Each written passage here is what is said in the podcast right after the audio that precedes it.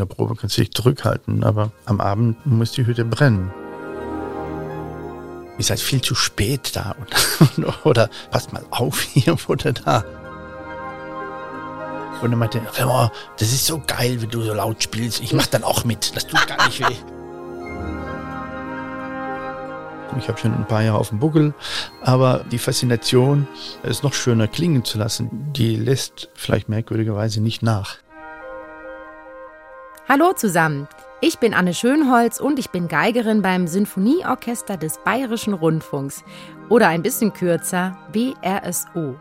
In diesem Podcast möchte ich euch unser Orchesterleben von allen Seiten zeigen. Hier erfahrt ihr, wie wir Musiker wirklich ticken und was bei uns alles auf und vor allem auch hinter der Bühne so los ist. Heute habe ich einen meiner Kollegen bei mir zu Gast, auf den ich schon oft angesprochen wurde und der anscheinend viele Fragen aufwirft. Unser BRSO-Solo-Pauker, das ist der Holländer Raymond Curves.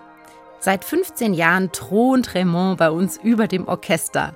Und ganz ehrlich, so ein bisschen Rampensau muss man da schon sein für so einen Posten.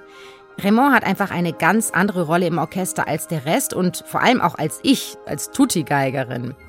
Rampensau versus Tutti-Schwein, so nennen wir diese Folge.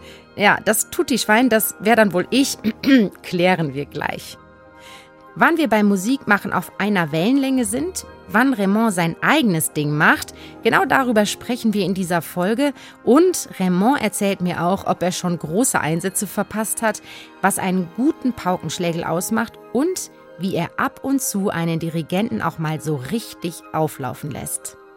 Also alle Pauker-Geheimnisse jetzt in unserer Podcast-Folge. Ich wünsche euch ganz viel Spaß beim Hören.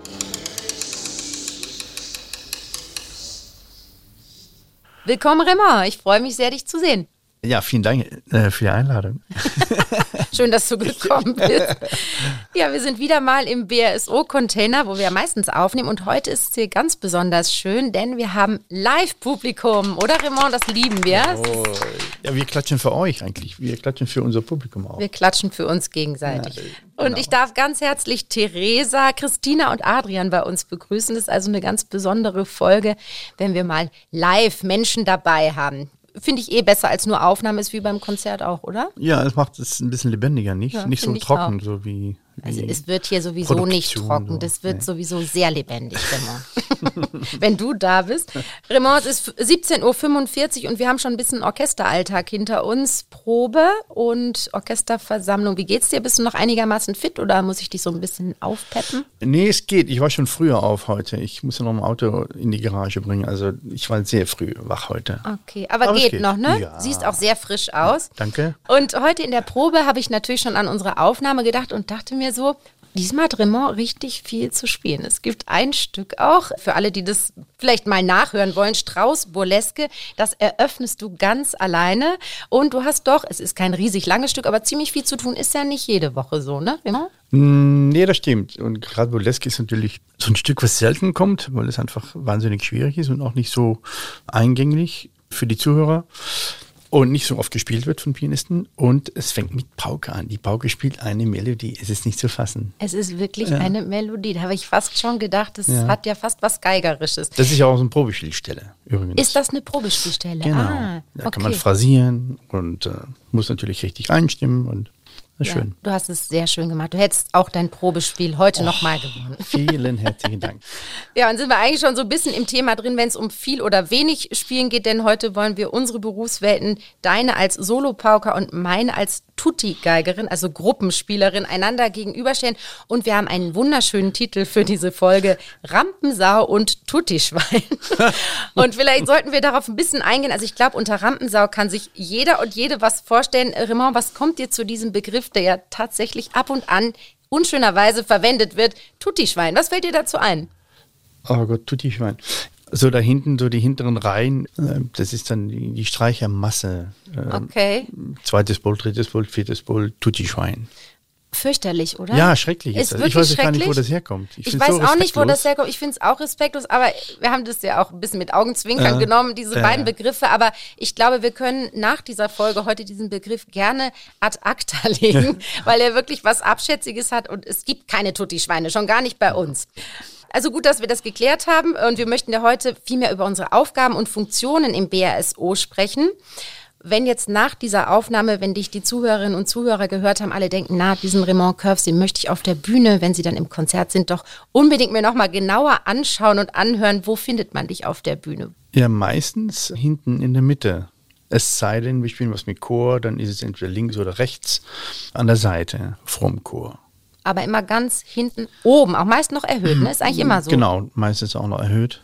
Das ist eigentlich sehr schön, ja, weil man kann alles überblicken und man hat äh, viele imaginäre Fäden zu bestimmten Leuten und das macht Spaß.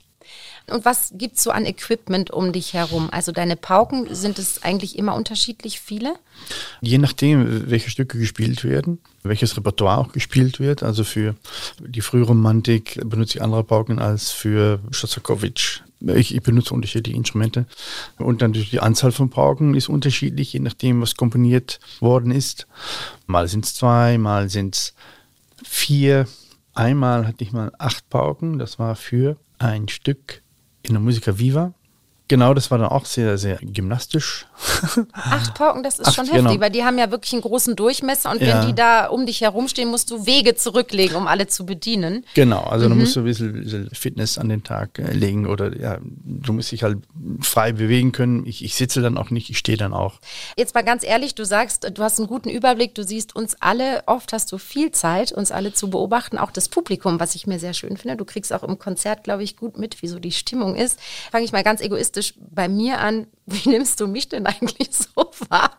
In der Gruppe kannst du sagen, ja, die Anne, das ist so und so eine. Interessiert mich jetzt gerade. Mm, du bist immer sehr konzentriert. Schön, das ja. ist gut. Äh, dann verstehe ich gar nicht, dass du mir. Also es kommt ja sehr selten vor, muss man hier auch sagen. Aber ich muss immer sehr lachen, wenn eine sehr spezielle Probe ist oder bestimmte Atmosphäre. Dann sehe ich schon mal in meiner Tasche blinkt das Handy und ich denke, ah, Raymond schreibt von da oben. Ja. wenn ich mit Niki am Pult spiele, genau. mit einer meiner Kolleginnen aus den ersten Geigen, dann kann das oh, schon mal Gott, vorkommen, ja. dass du was Nettes schreibst ist eigentlich nicht Usus bei uns, aber ich finde es immer sehr lustig. Da merkt man wieder, wir wurden ausgiebig beobachtet von dir da ja, oben. das ist immer sehr, sehr lustig. Aber es, es, ist nicht nur Quatsch, was ich schreibe, aber zu sind auch Sachen, da frage ich den Niki, ihr seid viel zu spät da und, oder zu früh oder passt mal auf hier oder da.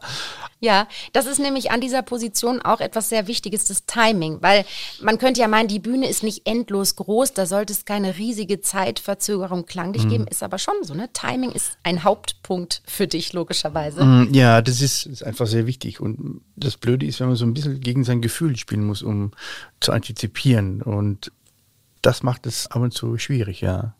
Wenn man so weit hinten ist, kann man sagen, dass man eher dazu neigt, mal zu spät zu sein oder kann man es wirklich nicht verallgemeinern? Das Problem bei uns ist, dass wenn ich spiele, wenn ich einen Schlag spiele, dann äh, die Projektion ist später. Was ich am Platz höre, ist direkt, aber bevor der Sound da vorne bei euch ankommt, da ist Zeit dazwischen. Und das macht es ab und zu schwer, weil ich dann gegen mein Gefühl spielen muss von dem, was ich höre. Das stelle ich mir schwer vor. Das ja. ist schwierig, ja. Das ist äh, sehr unnatürlich. Ein bisschen so ist es bei den Streichinstrumenten, glaube ich, auch beim Kontrabass so, weil die mhm. auch so einen langen ja. Einschwingvorgang haben bei diesen langen, tiefen. Seiten. Genau. Und die müssen das auch immer mit einkalkulieren, ja. stelle ich mir so schwer vor, ja. weil man ja einen rhythmischen Impuls hat, zu sagen, jetzt muss es sein. Und du musst das immer so ein bisschen vorziehen, antizipieren. Richtig. Genau. Das ist dann schon mal eine große Kunst. ja, das nervt. Fall. Wie gesagt, du spielst gegen das, was du hörst. Und das ist ähm, einfach sehr, sehr unnatürlich. Mhm. Ich habe eben am Anfang dich ein bisschen damit aufgezogen, dass du diese Woche viel zu spielen hast, aber sag mal ganz ehrlich, es gibt ja wirklich Werke, wo du sehr, sehr wenig zu tun hast. Fällt dir irgendwas ein, wo du sagst, mal, ich habe ein Stück, da habe ich wirklich nur zehn Takte zu spielen oder so? Gibt's das? Fällt dir irgendwas Boah, ein, wo du sagst, da bin ich quasi so gar nicht beschäftigt? Ein Satz in der Buckner-Symphonie zum Beispiel. Aber mhm. da ist es auch schön, dass man so wenig zu spielen hat. Weil ja. du kannst ja, du kannst ja die Musik genießen. Also das hat auch Vorteile. Also das heißt, das Warten kann auch sehr schön sein. Das Warten kann durchaus sehr schön sein. Es kann so schön sein, dass ich, was war neulich, ich habe irgendwas gespielt und ich habe gedacht, Mensch, es wäre doch schön, wenn jetzt Bauke dabei wäre. Und es war auch tatsächlich Bauke dabei, aber ich habe nicht gespielt, weil ich zugehört habe. Nein, das ja, wollte ich dich fragen, ob du schon mal einen Einsatz verpennt hast. Oh ja, ja, ja, ja mhm. natürlich. Ja, ja. Nee, das war echt so, ich, ich habe echt genossen Und habe gedacht, Mensch, alles schön, aber wo sind wir denn eigentlich? Oh, scheiße. und, war ein und du hast noch gedacht, wäre schön, wenn jetzt Pause. Ja, ich habe gedacht, wenn ich jetzt zum Schlägel greife, dann fällt es auf. Ich sage, na gut, lass mal weitergehen. Okay. Ja, ist ja auch menschlich, dass einem sowas passiert. Aber es muss natürlich trotzdem vorbereitet sein, weil du sagst, es muss genau sein, du hast eine genaue Klangvorstellung, wie das zu sein hat musikalisch, wie du deine paar Töne, sag ich mal, im Konzert spielst. Wie sieht aber denn wirklich dein Üben aus? Wie übt man dann diese wenigen Einsätze? Wie gestaltest du Üben? Es ist im Auto, wenn ich äh, in die Probe fahre, dann ich habe immer Schlägel im Auto und da klopfe ich auf mein Lenkrad und es ist mir so eine halbe, dreiviertel Stunde, kann ein bisschen einspielen. Das geht ganz gut. Fährst du immer geradeaus oder wie geht das? Ich fahre geradeaus, es gibt auch so Kurven auf der Straße, dann muss man um die Kurve Ja, und wie machst du das mit, den, mit den Schlägeln in der Hand? Na, im Knie oder eine Ach, Hand. Das, ja. Aha, also okay. Ich werde jetzt nicht äh, belangt oder von der Polizei, wenn ich das jetzt hierher so, so sage, hoffe ich. Nein, nein, aber ich übe im Auto und natürlich übe ich zu Hause. Ich habe so Trainingsprogramme, aber das sind so Trainingsprogramme, klingt so sportlich, aber es ist teils auch sportlich, weil es körperlich anstrengend sein kann. Und da muss man bestimmte Basiskonditionen haben, um zum Beispiel Bruckner Wirbeln, die meistens sehr laut und sehr lange sind. Mhm. Da kommt man tatsächlich ab und zu mal richtig in Schwitzen. Ja, das ist wie beim Laufen, beim Joggen. Wenn du Kondition aufbaust, dann irgendwann läufst du halt und tut dir gar nichts. Ja, du kannst laufen ohne Ende. Und so versuche ich auch fit zu bleiben, Kondition zu behalten. Dann, was du gerade äh, gefragt hast, wie ich das dann spiele, das sind äh, Klangvorstellungen, die ich in meinem Kopf habe oder Klangfarben, die ich im Kopf habe, die ich versuche auf mein Instrument zu projektieren für den Komponisten, für das Werk, für den Moment, ob es jetzt Shostakovich ist oder Mahler oder Brahms, da hat man so seine Klangvorstellung und die versuche ich dann mit der jeweiligen Gruppe, mit der ich spiele, ob es Fagotte oder die Tutti-Schweine sind oder, oder die Blechbläser, versuche ich das halt so einzumischen. Das heißt, ein Hauptbestandteil deines Übens ist diese, ich nenne es jetzt mal, Fitness ist nicht so richtig der mhm. richtige Ausdruck, aber dass du diese ganzen Nuancen technisch zur Verfügung haben kannst. Also mhm. das ist schon eine Grundbeschäftigung mit dem Umgang mit der Pauke und den Schlägeln sozusagen. Und es ist nicht, dass du jetzt äh, sagst, jetzt übe ich mal zwei Stunden meine Einsätze in, jetzt bleiben wir bei Bruckner, wir reden heute sehr mhm. viel über Anton Bruckner äh, als Beispiel, dass du da diese Stelle sehr viel übst und es ist mehr, ich sag mal, allgemein Beschäftigung mit der Pauke. Ist ja, genau, richtig. Ja ja, mhm. genau. Man sorgt einfach dafür, dass du eine Basisfitness hast, die du immer anwenden kannst. Das ist schon ein Unterschied zu uns und zu meiner Vorbereitung zum Beispiel. Natürlich so ein Fitnessprogramm, sage ich mhm. mal, machen wir alle auch. Ich würde jetzt einfach mal allgemein sagen, alle Streicher und Streicherinnen. Mhm. Aber ich beschäftige mich schon viel damit, auch die Stimme zu üben. Du weißt mhm. es, ne? es sind ja. viele Seiten, die wir immer vorzubereiten haben, viele, viele Töne. Mhm. Und selbst wenn man das Stück schon mal gespielt hat, viel Zeit meines Übens geht dabei drauf, sozusagen, dass ich wirklich die Töne auch einübe. Ja, ich wundere euch auch, wenn ich sehe, wie schnell die Finger über die Seiten äh, springen. So schnell kann ich gar nicht lesen. Das habe ich auch nie gelernt. Aber äh, das denkst du dann? Ach, das könntest du, Remo. Nee. Wenn du so einen Wirbel hinlegst, dann denke ich auch, so schnell kann ich nicht spielen. Also ich glaube, es ist Gewohnheitssache, aber wir haben schon da, muss man echt sagen, sehr, sehr unterschiedliche Betätigungsfelder. Ich möchte auch gern noch über einen weiteren Unterschied zu unseren Berufswelten sozusagen sprechen und das ist die Ausbildung. Denn äh, heute bist du, und das muss man nochmal ganz klar sagen, ausschließlich Pauker. Du spielst nur Pauke, aber der Weg dahin in der Ausbildung, der sieht ja ganz anders aus. Da musst du ganz viele Schlaginstrumente lernen. Wieso eigentlich? Ist das immer so? Kann man nicht sagen, gleich, ach, ich finde Pauke toll, ich werde Pauker und spare mir den Rest? Ja, schön wäre es, ja. Aber ist tatsächlich so, man lernt alle Schlagzeuginstrumente zu bespielen. Also im Klassikbereich zumindest. So die vier, fünf Basic-Sachen sind Snare, kleine Trommel, was natürlich wahnsinnig wichtig ist, weil da legst du einen Grundstein für Rhythmus, für metronomisch äh, streng, fest im Tempo spielen, Dynamik, Kontrolle, auch im leisen Spielen. Und daneben musst du deine Mallet-Instrumente spielen, Marimba, zwei Mallets, vier Mallets, äh, Vibraphon. Dann kommt Pauke hinzu und dann hast du Setups zu spielen, Solostücke. Dann kommen noch die kleinen Instrumente, Triangel, Tambourin, Kastagnetten. Das äh, ist ja Wahnsinn, wie viele, ja. das sind ja unfassbar viele Instrumente, ne? Ja, richtig. Also, ja, ich habe noch afrikanische Instrumente auch noch, noch nicht mal erwähnt, so Latin Percussion wie Bongos, Congas etc. 150, 180 Instrumente wo man auf jeden Fall wissen sollte, wie man die ungefähr spielen muss. Profitierst du heute wirklich dann noch von diesem Können auf den anderen Instrumenten? Sagst du ja, ich bin froh, dass ich das mitgenommen habe, weil das noch Faktoren beinhaltet, die du in deinem Alltag wirklich brauchst? Absolut. Ich habe ja eigentlich mit Schlagzeug angefangen, Drumset. Und ich wollte eigentlich Drummer werden, in eine Band, Rockband, also große Bühne, volle Seele, Stadien etc. Aber so Rampensau-mäßig meinst du? Richtig, mhm. ja. Na, das mhm. hat einfach Spaß gemacht. Und mhm. Ich habe noch immer ein Schlagzeug mit Keller, ich spiele es auch noch gerne. Aber das hat mir immer sehr geholfen in meinem Timing weil du musst wahnsinnig steady sein als Schlagzeuger, als Drummer von der Band. Und das hilft mir jetzt auch beim Pauke spielen. Aber die ganze Palette an Instrumente, die du spielen musst, hilft mir jetzt auch, Kollegen zu verstehen, die Schlagzeug spielen, weil ich die Schwierigkeit von bestimmten Instrumenten auch nachvollziehen kann. Wir sind auch alle Solist. Also ich bin Solist, weil ich alleine bin. Und meine Kollegen sind auch Solist, weil wir spielen nur ein Instrument. Es gibt nicht, wie bei dir zum Beispiel, 20 oder 22 äh, erste Geigen, die gemeinsam eine, dieselbe Stimme spielen. Wir, mhm. sind, wir sind immer Solist. Worauf sich Raymond hier bezieht, ist seine Schlagzeuggruppe. Raymond hat zwar als Solopauker eine ganz besondere Stellung, trotzdem hat er aber noch ein paar Schlagzeugkollegen neben oder um sich. Die bedienen alles an Schlagwerk, was ein Stück so braucht. Bekannt sind zum Beispiel die Triangel oder das Becken, aber auch der Gong ist schwer zu überhören, wenn er im Einsatz ist. Je später das Stück komponiert wurde, desto aufwendiger ist meist das Schlagwerk bestückt. In der Alpensinfonie von Richard Strauss gibt es sogar Kuhglocken. Also, die Schlagzeugtruppe im Orchester ist wirklich eine ganz besondere. Denkst du dann manchmal, guckst du zu den Kollegen rüber und sagst, hm, wäre eigentlich auch ganz gut, weil die Aufgabe von den Schlagzeugkollegen ist ja musikalisch doch eine ganz andere. Weil ich meine, Pauke steht musikalisch irgendwie für andere Momente. Ja, ich, wie soll ich das sagen? Also ich, ich fühle mich sehr happy an der Pauke, weil ich kann einiges gestalten in dem Moment, wo es passiert. Und ich denke, durch Klangfarben habe ich vielleicht etwas mehr Möglichkeiten als die Schlagzeuger.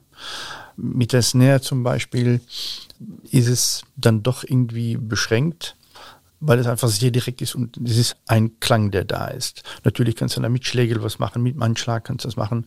Die Nuancen sind wahnsinnig klein mit dem man den Unterschied machen kann. Wir, wir hören die, aber ich denke, viele Kollegen hören das einfach nicht. Wenn es dann laut ist, dann drehen manche sich halt um, mhm. aber verstehen die Problematik, die wir in dem Moment haben, nicht. Mhm. Ja, ich denke, wenn man mehr Verständnis füreinander hätte, für die Schwierigkeiten der einzelnen Instrumente, technisch gesehen, und auch was für eine Lautstärke die produzieren. Klar, aber manchmal ist es schon an der Schmerzgrenze ja. natürlich, wenn du einen ungünstigen Platz hast ja. und wirklich so in der Schneise sitzt, wo es einfach reingeht, das ist ja. richtig schmerzhaft. Also ja, das kann ich ist aber ist wirklich ein Thema immer wieder mhm. bei uns. Ist mhm. tatsächlich nicht ganz unproblematisch. Nee, das stimmt. Nee, aber manchmal verlangt die Musik das auch und dann kann man auch nicht anders, auch wenn ein Dirigent da vorne steht und der gestikuliert, bitte mehr, mehr, mehr. Ja, natürlich kannst du in der Probe kannst du dich zurückhalten, aber am Abend dann muss die Hütte brennen. Ja, tut's dann auch. Ja, und dann tut's auch ja, komischerweise. Und die Ohren brennen auch. Ja, die Ohren. Aber es tut dann komischerweise weniger weh, weil alle irgendwie Richtig. wirklich in einem anderen Modus sind. Ist Richtig. auch interessant, ne? Das ist sehr interessant. Ich hatte mal einen Cellisten in Bielefeld, wo ich mal gespielt habe. Der Fritz war Solo-Cellist und der ist letzten zwei Jahre vor seiner Rente ist der zurückgetreten, saß dann immer hinten an letzten Pult und das war ein Open Orchester, kleiner Graben. Und ich habe ihn immer gewarnt, wenn eine laute Stelle kam, mache ich mal tz, tz, tz, und dann wissen die Kollegen, okay, jetzt kommt eine laute Stelle, aufpassen. Und dann meinte er, oh, musst du gar nicht machen. Das ist so geil, wenn du so laut spielst. Ich mach dann auch mit. Das tut gar nicht weh. Im oder, Ernst? Oder hat ah, gekratzt um sein Leben. Das war so geil. Das ist ja super. Ja, es war ein älterer Kollege. Ja, älterer Kollege. Und, äh, Vielleicht hatte so der auch nicht mehr die Hörleistung. Das kann natürlich auch sein. Vielleicht Na, hat er nur noch die Hälfte gehört. Nein, Quatsch. Ja, also Aber ist ja noch, Wahnsinn, okay. Ja, und er meinte, was ich sagen wollte, wenn du in der Musik drin bist und du gehst mit, was du auch gerade erwähnt hast, dann nimmst du es gar nicht so wahr. Man kann auch versuchen, sich zu entspannen, wenn es laut ist übrigens. Mhm. Ne? Also so Kiefer runter, atmen. Wenn man Angst vor der Lautstärke hat, und die gibt es definitiv bei uns, bei mhm, den Kolleginnen ja. und Kollegen. Also in meinen Noten steht oft Achtung und irgendwie so ein Totenkopf. Oder eben mhm. manche setzen für ein paar Takte einen Gehörschutz ein. Ja, das ja. ist eben auch wirklich eine Sache. Also da seid ihr dann in dem Moment echt unsere Feinde, weil das wirklich schmerzhaft und auch gefährlich ist, muss man echt sagen. Ja. Tinnitus und sowas, das sind natürlich alles Geschichten, die dann durch zu große Lautstärke oder so entstehen. Aber ich merke schon, das, was dich auch wirklich an der Pauke so fasziniert, sind halt diese feinen Nuancen. Und du hast eben auch gesagt, ja, manchmal bin ich ja dann musikalisch ganz nah bei euch. Von den Klangfarben her sehr am Streicherklang mhm. dran. Das ist auch das, wofür ich dich und so viele andere auch unglaublich schätzen, dass du eben wahnsinnig viel Klangfarben drauf hast. Und ich denke mir deshalb, apropos Schlägel, die hatten wir heute schon, ich hatte sie schon in der Hand. Ist das auch ein Grund dafür, warum du eigene Schlägel entworfen hast? Weil du sagst, das muss perfekt sein, das Material? Ja, du bist immer auf der Suche nach etwas, was es schöner macht, was es besser macht. Und äh, da bin ich ein bisschen unruhig, weil diese Suche, diese Reise äh, geht für mich noch immer weiter. Ich habe schon ein paar Jahre auf dem Buckel, aber ich weiß, die Faszination, es noch schöner zu machen oder noch schöner klingen zu lassen, die, die lässt vielleicht merkwürdigerweise nicht nach. Mhm. Und ja, dann habe ich so Ideen über Schlägel und äh, die versuche ich mit mit Leuten, die Schlägel bauen, versuche ich die umzusetzen. Hast da, du ja auch schon gemacht, ne? Es gibt ja, ja Schlägel, die nach dir benannt sind. Ja, Raymond Curves Schlägel. Ist toll, finde ich ja, spektakulär. Das ist, ja, das ist, ist, eine schöne, sehr schöne Sache. Ja. ja. und ganz ehrlich, als ich das gehört habe, hat mich ein bisschen gewundert, weil ich so dachte, ja, heute kann man doch alles hochwertigst kaufen, aber mhm. da ist auch so ein eigener Gestaltungswille von dir mit drin, dass du sagst, ich möchte aber, dass das und das so in der Hand liegt oder dass es diese Möglichkeiten gibt denkt man gar nicht. Ne? Ja. Er sieht so einfach aus, so ein Schlegel, aber man kann da noch mit so vielen Faktoren feilen. Ich habe auch wahnsinnig viel gelernt in diesem Prozess, Schlegel zu bauen. Ich habe früher auch mal selber Schlegel gebaut. Mhm. Das ist dann doch eine Kunst für sich.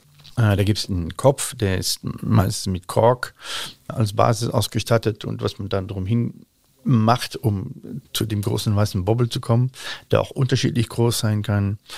Wie gestaltet man die Filzlagen? Wie dick sind die Filzlagen? Wie ist der Filz gewoben? Und dann kommt das Testen. Du musst die Schlägel testen. Und, und mhm. Du kannst sie trocken testen, aber am besten testest du die im Orchester natürlich. Oder im Auto dann.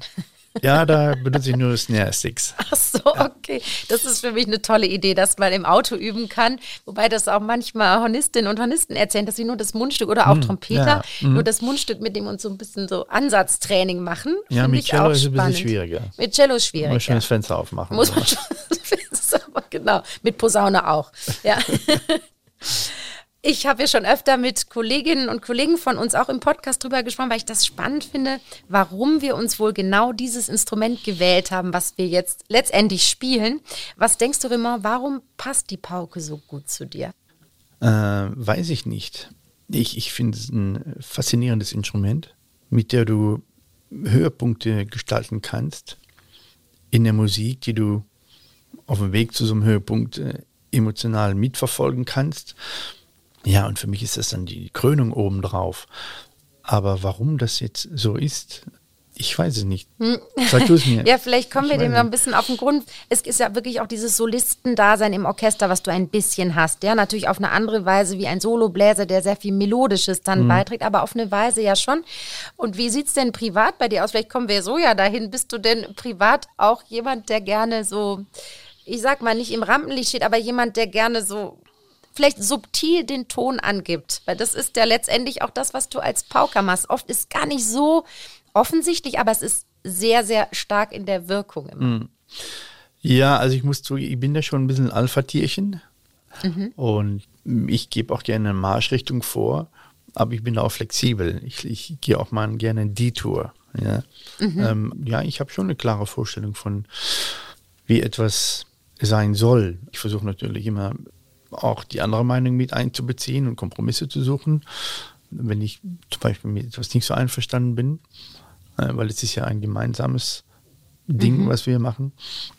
Aber es gibt auch Momente, wo ich dann denke, nee, es muss doch so sein und dann setzt ja, dann, du dich schon durch. Und dann versuche ich schon so ein paar Leute mitzuziehen, sodass mhm. es in so eine Richtung geht. Ja, was lustig ist, es ist eigentlich wirklich ein bisschen wie deine Funktion an der Pauke, weil du hast auch diese Zeiten, wo du eben, wie du sagst, vielleicht auch mit einer anderen Stimmgruppe total verschmilzt und dann mhm. gibst du den Zug an. Du bist ja auch total unser rhythmischer Maßstab dann an vielen Stellen, muss man sagen. Da kann der Dirigent, die Dirigentin, darauf kommen wir gleich nochmal, machen, was er oder sie will. Wir folgen dir natürlich dann. Also du bist dann unser Pulsgeber.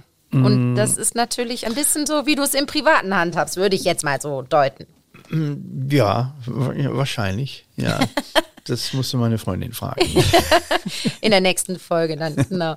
Und vielleicht passt dazu auch wirklich ein bisschen deine Sportart, die du dir gewählt hast, Golf. Ich meine, da habe ich gedacht, ja Wahnsinn, das ist auch wieder so ein hochkonzentrierter, ich sag mal, sparsamer Sport. auch da rennt man nicht die ganze Zeit rum und sondern auch da kommt es wieder auf den Punkt und auf die hohe Konzentration und auf die Perfektion an. Ich finde das ein äh, wahnsinnig toller Sport ja, man hüpft, ja, man rennt nicht durch die Gegend natürlich, aber wenn du gehst mit deinem Bag, so 10, 12 Kilo, deine Schläger drin und du gehst, je nachdem, wie groß der Platz ist, vier, fünf oder sechs oder sieben Kilometer, da kommst du schon ein bisschen ins Schwitzen. Und dann der Moment, wo du dich vorbereitest, in diesen kleinen Ball zu treffen, der fordert enorm viel Konzentration und du spürst jeden Muskel in deinem Körper mhm. und du muss einfach sehr konzentriert sein. Und das ist genau, was ich auch in meinem Beruf äh, mache. Und es kommt dann wirklich auf den Punkt drauf an, dass du den richtigen Moment, das Timing so perfekt ist, dass der Ball dahin geht, wo du willst. Und Schön. dann der, der andere Aspekt ist, dass man draußen ist. Mhm. Ja, du bist in der Natur und äh, bist, äh, kannst gut abschalten und die Natur genießen. Ich sehe dich da sehr. Irgendwann komme ich mal und beobachte dich beim Golfspielen. Ja, du musst ja mal mitmachen dann eigentlich habe ich es noch nie ausprobiert. Nee, es macht echt Spaß. Ja. Ich bin ja mehr so die Fahrradfahrerin und so. Ich, ja, weißt du, gehört, ich bin Tutti-Geigerin, ich ja. bin mehr die, die so rumwuselt. Wir leben das beide, auch im Privaten und im Sportlichen, was Aber wir gar im mit, Orchester machen. Ballsport oder sowas? Zuletzt in der Schule wirklich. Ich bin ah, ja? nicht so die Ballsportlerin. Nee. nee, überhaupt nicht. Also wie nee. gesagt, Schwimmen, Fahrradfahren finde ich ja. super, Laufen ab und zu. Also mhm. ich meine nicht gehen, sondern rennen. Ja. wenn ich dich da auf der Bühne sehe, und das hatten wir eben schon, bist du wirklich da hinten alleine. Und wir reden ja im weitesten Sinn auch so ein bisschen heute über diese Gegenüberstellung von Solo und Tutti, also alleine und in der Gruppe. Und dazu hat uns die Victoria, unsere Redakteurin, ein kleines Spielchen vorbereitet. Schon oh eine Tradition nein. geworden. Es geht nicht oh, um Wissensfragen. Alle lachen schon hier, schrecklich. Nee, also sagen wir es so, du müsstest ein Wissen über dich selber haben und da mache ja. ich mir gar keine Sorgen, denn es geht darum, dass wir ein bisschen mehr rausfinden, ob du nun wirklich Teamplayer oder Einzelgänger bist und auf die Fragen hin hast du die Möglichkeiten auszuwählen zwischen verschiedenen Antworten und hinterher können wir dann die Punkte ausrechnen und so einen Typ von dir herausfinden. Also starten wir mal dieses Spiel. Welche Aussage trifft am ehesten auf dich zu? Situation Nummer eins. Wie verhältst du dich beim Mittagessen in der Kantine? Antwort A. Ich liebe es, weil die strenge Arbeitsatmosphäre unterbrochen wird und ich endlich über Privatprobleme mit meinen KollegInnen quatschen kann. Oder ich muss nicht unbedingt jeden Tag den Kantinentrubel haben. Ich genieße es aber ab und zu, mich mit den anderen an den Tisch zu setzen. Oder dritte Möglichkeit, ich setze mich am liebsten an einen einzelnen freien Tisch, weil ich meine Mittagspause in Ruhe verbringen möchte. Ich sitze aber so wirklich ganz gerne mal alleine, beim Frühstücken auch, wenn wir auf Tour sind oder so, dass mhm. man seine Ruhe mal hat. Mhm. Hm. Was war die zweite Antwort? Ich muss nicht unbedingt jeden Tag in den Kantinentrubel ja. rein. Ich genieße es aber, mich ab und zu mit den anderen an den Tisch zu setzen. Ja, und das ist das Zweite. Das machst du so auf Kompromiss, aber ist ja. gut. Ja? Du sollst ja ganz frei antworten, ich sollte es gar nicht kommentieren. Also, Situation Nummer zwei. Was hältst du vom Sprichwort, in der Ruhe liegt die Kraft? Antwort A, der Spruch könnte von mir sein. Oder stimmt manchmal, meistens aber nicht. Oder welche Ruhe kenne ich nicht. Also könnte der Spruch mhm. von dir sein? Stimmt ja. er nur manchmal oder echt? Ja. Na, das ist, das ging schnell und dann wird es auch so stimmen. Jetzt kommen wir zur Zuverlässigkeit mit der nächsten Frage. Wie zuverlässig bist du? Meine Kollegen und Kolleginnen können sich 100% auf mich verlassen. Oder in der Regel schon zuverlässig, manchmal rutscht mir aber auch mal was durch. Oder Termine einzuhalten ist nicht meine Stärke, das ist aber allgemein bekannt. Und ich werde von allen ständig dran erinnert, ob ich auch an alles gedacht habe. Das kann ja auch alle drei an. Du bist ja lustig. ja, ich bin, ich, ich bin einer, der auch nicht immer rechtzeitig kommt. Ich habe es heute gemerkt. Ja. Oh, das war der Verkehr. Das war, das ja, war, klar. Das sagen sie dann alle. Nein, Quatsch. Aber ich, ich glaube schon, dass es auf mich Verlass ist, ja. Also, also was musikalisch angeht, ist absolut Verlass auf mich. Ich möchte dir nicht deine Antwort in den Mund legen, aber dann in der Regel schon zuverlässig. Ja, und dann wahrscheinlich das, das Zweite, ne? Winterzeit, also die letzte Situation, wenn ich das richtig sehe. Ja, weil dann kommen wir zur Auswertung. Das wird oh. spannend. Oh. Also, es ist Winterzeit, also Erkältungszeit. Du liegst im Bett mit Fieber und Schnupfen. Wie reagiert dein Umfeld? Freunde und Familie flüchten, denn du bist dann unausstehlich. Oder man reiche mir ab und zu Hühnersuppe, dann passt's schon. Oder Familie und Freunde werden in Schichten eingeteilt, um ab sofort äh, Sitzwache an meinem Bett zu halten. Ich nehme die Hühnersuppe. Du nimmst die Hühnersuppe? Ja. Nummer zwei, okay. Jetzt müssen wir mal die Auswertung angucken. Bin ich mal gespannt, was dabei rauskommt. Also, du gehörst zum Typ unentschlossen. Oh, echt? Oh, das kann gut sein. Du kommst sowohl im Team als auch alleine wunderbar zurecht. Je nach Situation passt du dich an, wie ein Chamäleon. Deine Kollegen schätzen deine Gesellschaft sehr.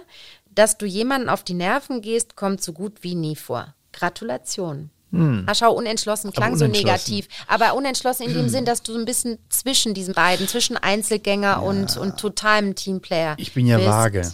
Ach, du bist Sternbild ja. vage. Ja, schau mal, da haben wir voll ins Schwarze getroffen. Genau, das stimmt.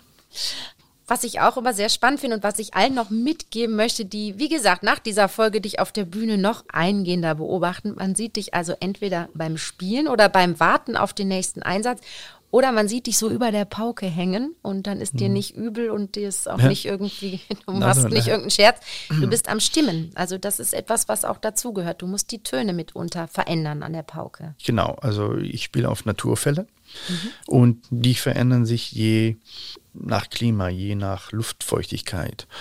Und die reagieren genauso wie unsere Haut. Im Winter ist es kalt und trocken und dann zieht sich die Haut zusammen. Es ist viel Spannung drauf. Und im Sommer, wenn es regnet oder so, dann, dann merkt man, dass es regnet und die Felle saugen dann die sie voll mit Feuchtigkeit oder Luftfeuchtigkeit, die, die geht ins Fell hinein und dann geht die Spannung runter, die lässt dann nach. Also das mhm. äh, sind alles so Sachen, die man mit einkalkulieren muss. Oder wenn Publikum da ist und es hat draußen geregnet und die Leute kommen rein, dann geht die Intonation runter, muss ich ständig kontrollieren und dann. Mhm. Ja. Deshalb sieht man dich da so mit dem Ohr über der Pauke. Richtig. Die Instrumente und das Wetter. Damit haben wir Musikerinnen und Musiker wirklich zu kämpfen. Zum Beispiel auch wir Streicher. Wie auch bei der Pauke kann es auch bei uns Streichern sein, dass sich durch zu viel Feuchtigkeit in der Luft die Saiten verstimmen oder das Instrument auch anders anspricht. Das heißt so viel wie, dass der Klang dann nicht so leicht aus der Geige kommt wie sonst. Extreme Wetterverhältnisse wirken sich also wirklich auf das ganze Orchester aus, auf die Intonation und auch auf den Klang. Wenn es hart auf hart kommt, geht es mit dem Stimmen zwischendurch bei den Streichern eigentlich ganz leicht. Im Gegensatz zur Pauke, wo sich Raymond dann eben übers ganze Instrument beugen muss und an Schrauben dreht, um die Spannung des Paukenfelds wieder anzupassen es ist schon auch anspruchsvoll, oder? Weil du ja dann sehr fein hören musst, während alle anderen spielen. Es sind mhm. ja oft ganz andere Töne, die du da mhm. checkst. Kann man das üben? Kann man das lernen? Ja, ich denke, man, äh, man lernt das so mit der Zeit, dass man bestimmte Akkorde im Orchester hört ja, je nachdem, was gespielt wird, welche Harmonie herrscht, dass man sich die Töne rauspickt, die du brauchst auf der Pauke. Also ah. zur Kontrolle. Mhm. Ah, dann weißt du, ah, jetzt gleich kommt der und der Akkord, da ist, sag mal, irgendwas ein G drin und das ist meine Pauke, dann misst du es an dem gehörten G sozusagen. Richtig, richtig. Ah, okay. Ja. Mhm. Genau. Dafür muss man natürlich das Werk auch sehr gut kennen, um zu wissen, wann das der Fall ist. Richtig, Aber das genau. tust du ja. Ja, man studiert ein bisschen mit der Partitur mit ja. und äh, schreibt sich die Töne auf, die mhm. man braucht und äh, Siehst du, das mache ich natürlich alles nicht. Ja, es kann auch mal sein, dass ich so einen Lachkrampf kriege, dass ich so tue, als ob ich stimme und dann laufen mir die Tränen runter und dann tue ich nur so, wie ich stimme und ähm, öfters passiert, ja. Ja, schau, das können wir alles nicht machen. Ja. Ich sag dir nur, Lachkrampf mit Geige in der Hand ist, oh, nee. ist übel. Aber ja. es ist schon noch besser, denke ich, wenn mal so der Bogen zittert vor Lachen, als am, am Blasinstrument bist du ja hoffnungslos oh, ja, da geht. Da, da, da geht nichts Ich glaube, da geht gar nichts. Nee. nee. Ach, sehr schön. Mhm. Eine große Gemeinsamkeit, Raymond, zwischen uns, bei allen Unterschieden, die wir schon rausgearbeitet haben heute, ist, dass wir natürlich immer denselben Dirigenten oder dieselbe Dirigentin vor der Nase haben. Und trotzdem auch dahinter verbirgt sich ein Unterschied, denn im Umgang ist es so anders. Wenn Kritik geäußert wird oder Anregungen vom Dirigenten kommen, wirst du ganz alleine angesprochen und ich eben im Kollektiv. Mhm. Wie ist das für dich? Ist dir das manchmal unangenehm, so vor dem ganzen Orchester vielleicht auch mal, je nach Dirigentin oder Dirigenten, eine heftige Anweisung zu bekommen oder auch eine Rüge? Nein, wenn es der Musik dient, ist es okay. Es kommt einfach darauf an, wie man das vermittelt. Ich finde, ein Dirigent soll mit einem, mit einem Pauker sprechen, als ob er, als ob er mit dem Streicher spricht. Ja, die meisten sagen ja, nimm mal härtere Schlägel oder sowas. Und dann denke ich, oh, da hast du wieder so einen oder so eine. Härtere Schlägel, das ist für mich, du, du sprichst über Klangfarben. Ja, dann sprech mit mir, wie du mit, mit dem Streicher sprichst oder mit dem Bläser sprichst. Wir können so viel machen mit unseren Fingern, mit unseren Händen. Wir, wir können Staccato spielen, wir können Portato spielen, wir können ja binden, Wirbeln binden, statt äh, Abschläge zu trennen zum Beispiel.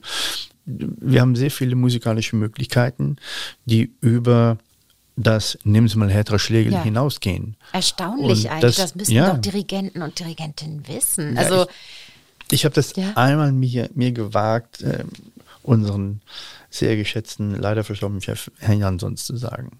Weil mhm. er hat dann mhm. irgendwas gesagt und dann habe ich gesagt, Herr Jansons, sprechen Sie bitte mit mir von Musiker zu Musiker und nicht, sagen Sie mir nicht, nimm mal einen härteren Schlägel. Was möchten Sie da haben? Welche Klangfarbe? Welche, ja, sprechen Sie mal musikalisch mit mir, nicht nur technisch mit mir. Wie hat er das aufgenommen? Er hat er sehr gut aufgenommen. Er war ja immer offen für Kritik auch. Wenn er was lernen konnte, er war sehr lerngierig bis ins höchste Alter. Also das war überhaupt kein Problem. Mhm. Und ähm, Hast du schon mal dann, weil das ist ja immer der schöne Moment, wenn dann Konzert ist, können die Dirigenten und Dirigentinnen nichts mehr sagen, dann mhm. läuft der Laden, mhm. wird nicht mehr abgebrochen. Hast du dann schon mal gesagt, nee, Jung, so machen wir das nicht. Ich bin am längeren Hebel, wortwörtlich. Ich mache das Timing anders. Hast du schon mal einen Dirigenten auflaufen lassen? Ja. So einfach. Hast ja. du im Ernst? Ja. Mhm. Das ist vielleicht ein bisschen vermessen oder vielleicht auch nicht so vielleicht auch ein bisschen arrogant, ich, ich weiß es nicht, aber es gab einen Moment in unserem Orchester, wo ein Gastdirigent da war und der hat musikalisch was gemacht. Da habe ich gedacht, das geht auf keine Kuhhaut. Und die ganze Woche war schon sehr labil von dem, was uns gegeben wurde von vorne. Und man hat auch so eine Unruhe gespürt. Und dann kam der Abend vom Konzert und das war ein Stück, wo ein Satz von diesem Stück mit Pauke anfängt. Und ich habe dann einfach was anderes gespielt, als dirigiert wurde. Mhm. Ist das ziemlich weit davon entfernt gewesen? Ich meine, war das ja. für alle wirklich wahrnehmbar? Da, ja. da wird jetzt vorne ja. vom Dirigenten was anderes gezeigt, als Raymond macht. Ganz klar. Ganz klar. Mhm. Ja. Nee, da stehe ich auch dazu. Mhm. Und äh, ich weiß auch nicht, wie das kam, aber die ganze Woche war, normalerweise gibt es so einen roten Faden, ja, wo du ein bisschen nach links, ein bisschen ja, mhm. nach rechts gehen kannst. Aber der war einfach nicht zu erkennen, die ganze Woche nicht. Und das hat mich extrem gestört, weil niemand wusste dann letztendlich wohin. Alle haben das auch so empfunden, ja. dass das einfach nicht richtig ist. Gut, mhm. was ist richtig, was ist falsch? Schwierige. Nicht klar ist in jedem nicht klar. Fall. Ja. ja, vielleicht ist das besser. Und dann habe ich mir erlaubt, für Klarheit zu sorgen. Und das finde ich genial. Und ich finde so toll, dass du das an deiner Position wirklich machen kannst. Raymond, jetzt haben wir ein bisschen in unsere gegenseitigen Erlebniswelten im BASO geguckt, auf unseren Positionen. Mal ganz ehrlich, gerade unter dem Aspekt jetzt in einer Gruppe spielen und da hinten alleine, in mhm. Anführungsstrichen, würdest du manchmal gern tauschen? Nein. Das kam sehr schnell. Schön. Also Nein. du bist da absolut auf deiner Position. Äh, ich fühle mich sauwohl mhm. da und ich genieße das und ich genieße die Musik. Ich kann ja viel zuhören, wenn ich spiele und mhm. das genieße ich. Ich genieße das Orchester, ich, ich genieße das Publikum, ich sehe, wie, wie Spannung entsteht, ich genieße die Säle, wo wir spielen. Nein, das ist echt äh, eine sehr, sehr große Freude. Ich fühle mich sauwohl da oben. Und das empfinde ich auch so, so empfinde ich dich im Orchester und was ich immer genial finde, das Publikum kriegt es auch mit. Ich muss sagen, das ist der einzige Punkt, um den ich dich beneide. Du weißt schon, dein extremer Sonderapplaus. Am Schluss steht ja immer das ganze Orchester auf. Wir kriegen schon wirklich viel Applaus. Mhm. Und dann dürfen ja immer Einzelne aufstehen, mhm. zum Beispiel Solo-Obo und so, je nach Werk, wie exponiert die was zu spielen hatten. Und dann kommt Raymond Curves an der Pauke. Und ich denke, nee, heute gibt es nicht mehr Applaus. Es war schon so viel. Es geht nicht mehr. Und es geht jedes Mal einfach noch mehr. Und dein Lächeln galant und charmant. Und ich lache mich jedes Mal tot. Du guckst ja, auch manchmal rüber. Ja, ich denke jedes Mal, na. Du hast das mal erwähnt, ja. ja, ich, ich schrub mir die Finger wund. Ja, mit seinen paar Takten. Genau. Räumt so, total so, im Saal auf. So ist genau richtig. Aber weißt du was? Ich will trotzdem nicht mit dir tauschen und ich gönn's dir von Herzen, Rimmer. Oh, danke, das ist ganz lieb. Und ich habe mich tierisch gefreut, mit dir zu sprechen. Danke auch. Ich fand's sehr, sehr nett. Ja, der Dank geht nicht nur dir, Raymond, sondern auch unserem Publikum. Sehr, sehr schön, das Gefühl zu haben, dass Leute live dabei waren hier im Raum. Dankeschön. vielen, vielen Dank. Ja, vielleicht sehen wir uns wieder. Ja, natürlich sehen wir uns wieder und zwar gleich in der nächsten Orchesterprobe. Dann sind allerdings wieder einige Meter Entfernung zwischen uns. Was mir nach dieser Folge wieder bewusst wird, ein Orchester birgt wirklich für jeden Typ Mensch Entfaltungsmöglichkeiten. Für jeden ist was dabei.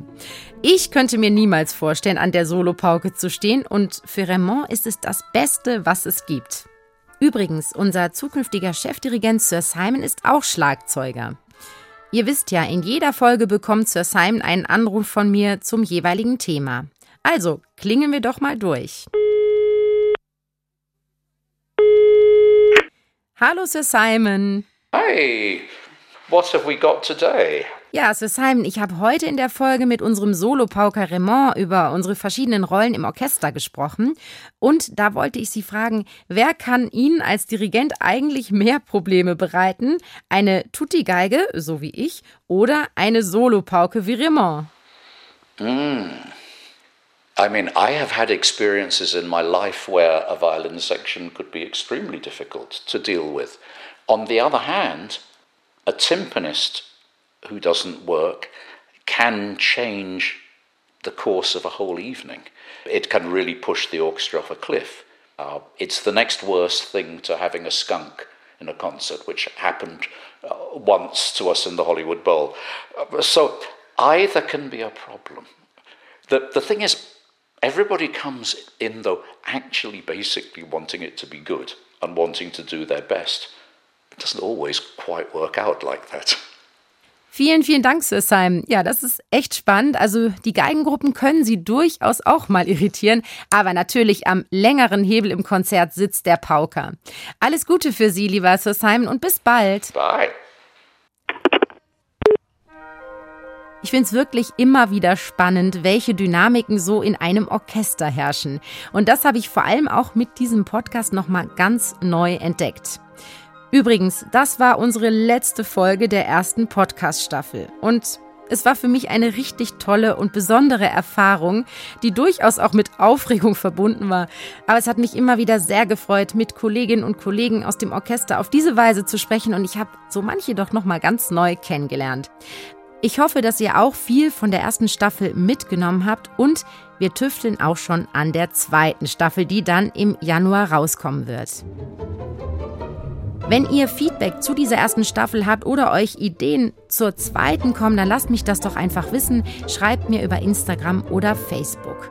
Und natürlich heute auch nicht vergessen, wenn euch der Podcast gut gefällt, dann abonniert ihn doch gerne oder erzählt davon euren Freunden, Freundinnen und Bekannten und lasst mir sehr gerne auch eine gute Bewertung da. Dann macht's gut, habt eine gute Zeit und bis zum nächsten Mal, dann wohl im Januar. Ich freue mich sehr auf euch. Eure Anne Schönholz.